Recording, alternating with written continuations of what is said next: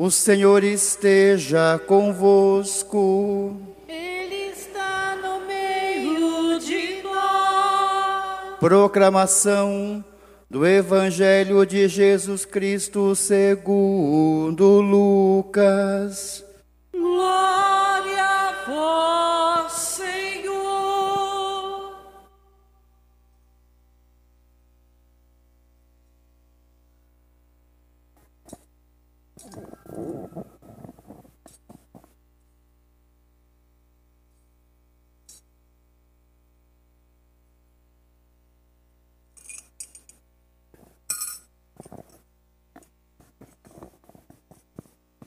Naquele tempo, um mestre da lei se levantou e, querendo pôr Jesus em dificuldade, perguntou: Mestre, que devo fazer para receber em herança a vida eterna?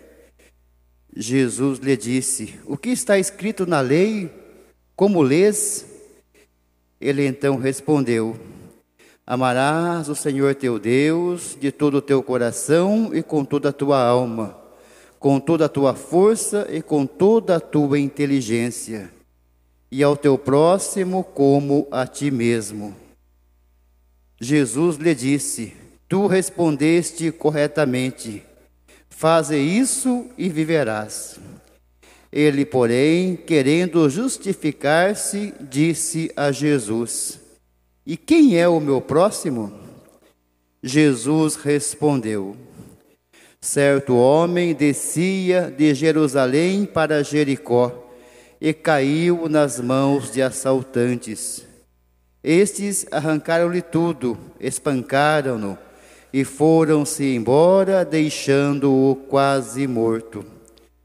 Por acaso, um sacerdote estava descendo por aquele caminho. Quando viu o homem, seguiu adiante pelo outro lado. O mesmo aconteceu com um levita. Chegou ao lugar, viu o homem e seguiu adiante pelo outro lado. Mas um samaritano que estava viajando chegou perto dele, viu e sentiu compaixão. Aproximou-se dele e fez curativos derramando óleo e vinho nas feridas.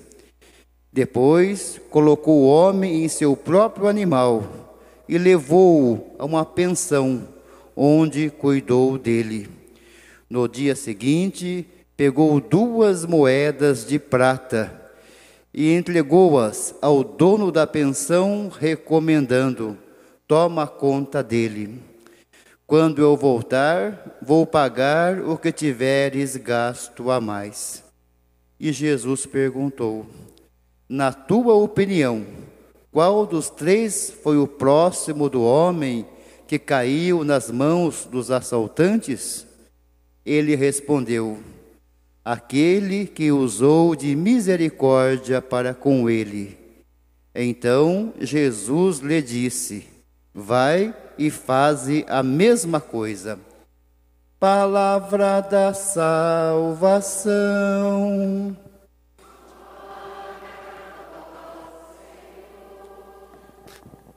Queridas irmãs, queridos irmãos, nós ouvimos na primeira leitura um pouco da história de Jonas.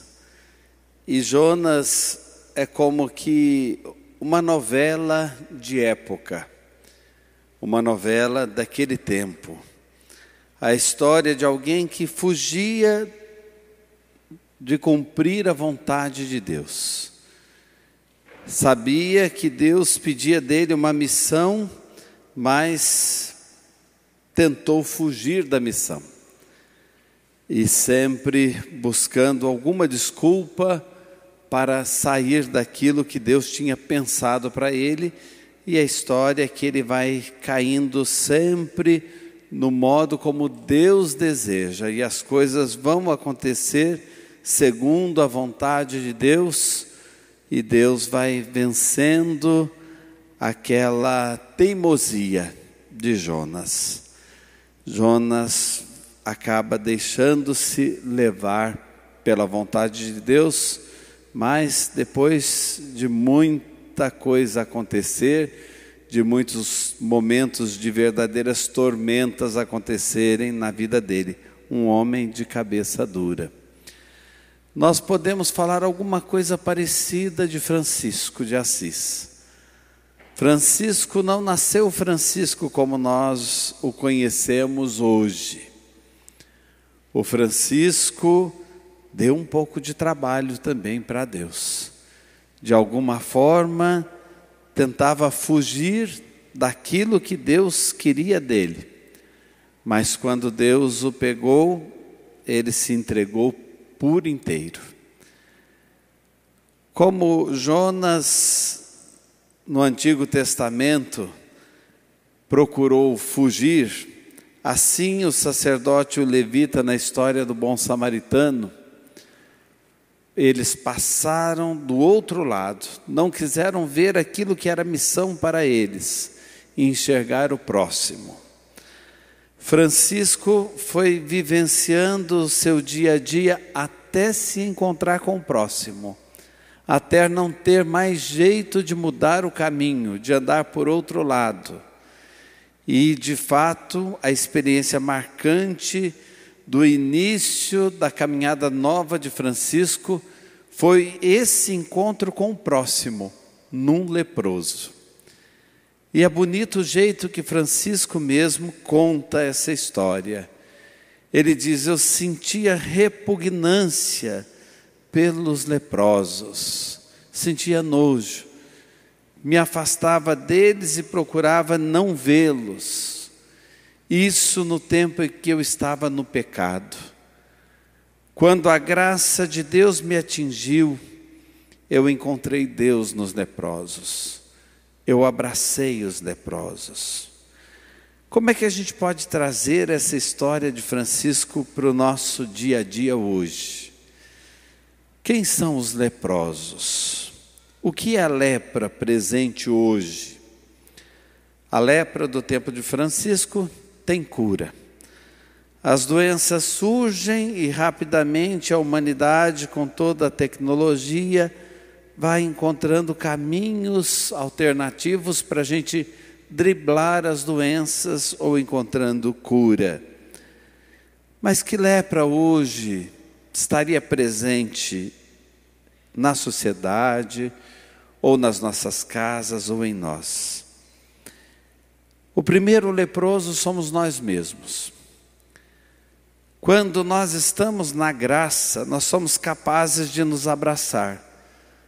Mas quando nós estamos no pecado, a gente foge da gente mesmo. Quando nós estamos na graça, nós vencemos os nossos remorsos, nós vencemos aquilo em nós que nos dá trabalho, nós vencemos os nossos vícios, tudo isso é lepra. Então traz isso para o seu dia a dia, traz isso para o seu hoje, agora. O que em você até hoje você tem dificuldade de abraçar, que você diga como Francisco, antes de experimentar Cristo, eu não chegava perto. Agora eu consigo abraçar a minha história inteira. Tudo o que aconteceu, tudo o que acontece, e eu não brigo mais comigo mesmo. Mas também a lepra pode estar nos outros. E, padre, eu me lembrei do meu marido. Pois é, pode ser que ele seja o leproso da história, que precisa do seu abraço, que precisa da sua atenção ou a sua esposa, se está dando trabalho a você nesse momento, com a teimosia dela, com o gênio dela, com o modo de falar. Enfim, pode ser que você esteja precisando, na graça, vencer os obstáculos e levar o abraço.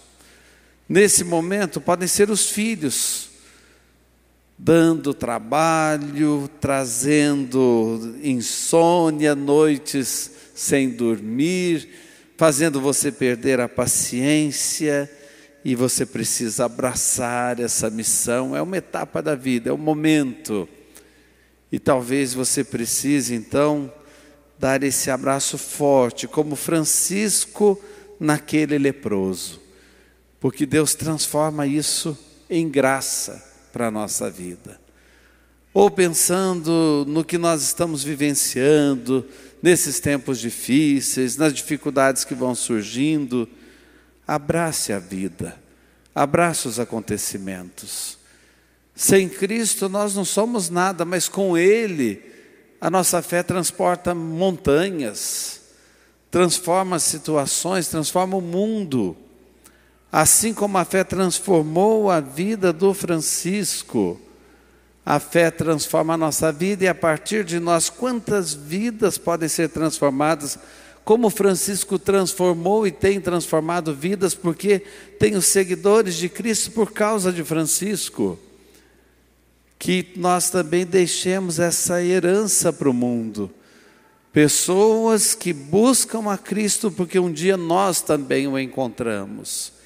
E passamos a abraçar os leprosos e as lepras do tempo atual porque temos fé. Uma outra coisa interessante que os freis contam de Francisco. Francisco conseguia enxergar em tudo algo especial. Um frei diz assim: se tivesse um vermezinho atravessando a estrada, o caminho, Francisco parava, tirava aquele vermezinho e colocava na beira da estrada para que ele não fosse pisoteado. E alguém perguntou para Francisco: por que, que você faz isso?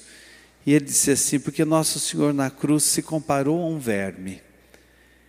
Ele falou que ele ficou como um verme. Os profetas disseram isso sobre a paixão dele. Olha como a pessoa começa a enxergar tudo de um modo diferente e encontrar graça onde a gente não acha graça nenhuma. Que bonito isso. Francisco chamava o fogo de irmão porque o fogo lembra o Espírito Santo. A água de irmã porque ela é pura como Deus até ele chegar a olhar para a irmã morte. Tudo virou irmão, tudo virou irmã, porque era um homem que vivia em harmonia, porque não estava mais longe de Deus, estava na graça. Tem uma outra história de Francisco na vida dos santos, é assim: as histórias iluminam a nossa vida. Francisco estava passando numa cidadezinha, e viu um homem sendo condenado à morte e eles iam matar aquele homem naquele instante. E Francisco começa a chorar e diz: Não o matem, me coloquem no lugar dele, me coloquem no lugar dele. E foram lá acalmar Francisco, dizendo: Você é um santo. Ele falou: Que santo, coisa nenhuma. Se esse homem experimentasse um milésimo da graça de Deus que eu experimentei, ele seria muito melhor do que eu. Soltem esse homem, deixe esse homem viver.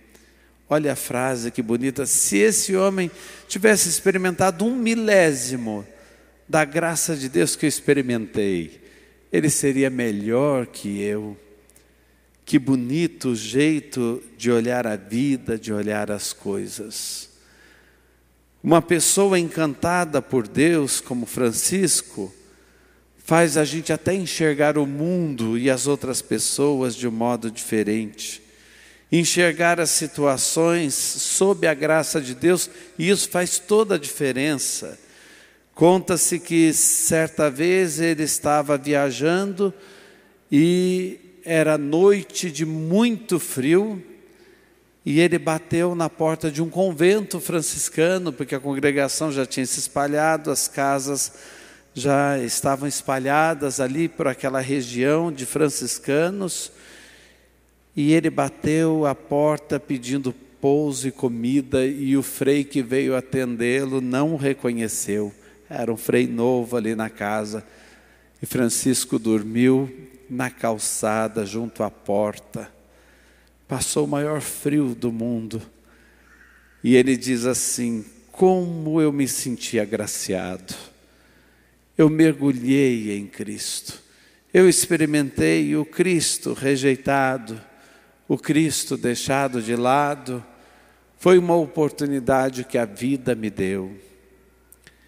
Francisco dá tantos exemplos de vida para a gente que ele faz enxergar o que é feio como bonito. E eu vou dar uma prova para vocês disso. Foi Francisco que montou o primeiro presépio da história, como a gente faz em todo o Natal. E a gente olha para os presépios, tem gente que faz até coleção de presépio, e os olhos se enchem de brilho. Nós achamos a coisa mais linda do mundo. Eu até hoje adoro ver presépios. Mas o que, que foi o primeiro presépio de verdade? Um estábulo, um lugar mal cheiroso, onde os animais iam dormir e se alimentar. A manjedoura é um coxo onde o animal vai buscar alimento, daí o nome manjedoura vem de manjar, de comer. Francisco encantou o mundo. O que era feio, a gente enxerga bonito e enxerga o belo ali. Vamos olhar para a nossa vida assim? Vamos transformar nossas vidas em presépios, lugar de paz e bem, lugar onde Deus nasce, lugar onde Deus transforma a história. A gente olha para São Francisco e fica orgulhoso. Esse homem teve a mesma fé que eu tenho e chegou onde chegou. Vamos seguir os passos de Jesus, tendo o exemplo bem concreto de Francisco de Assis. Amém.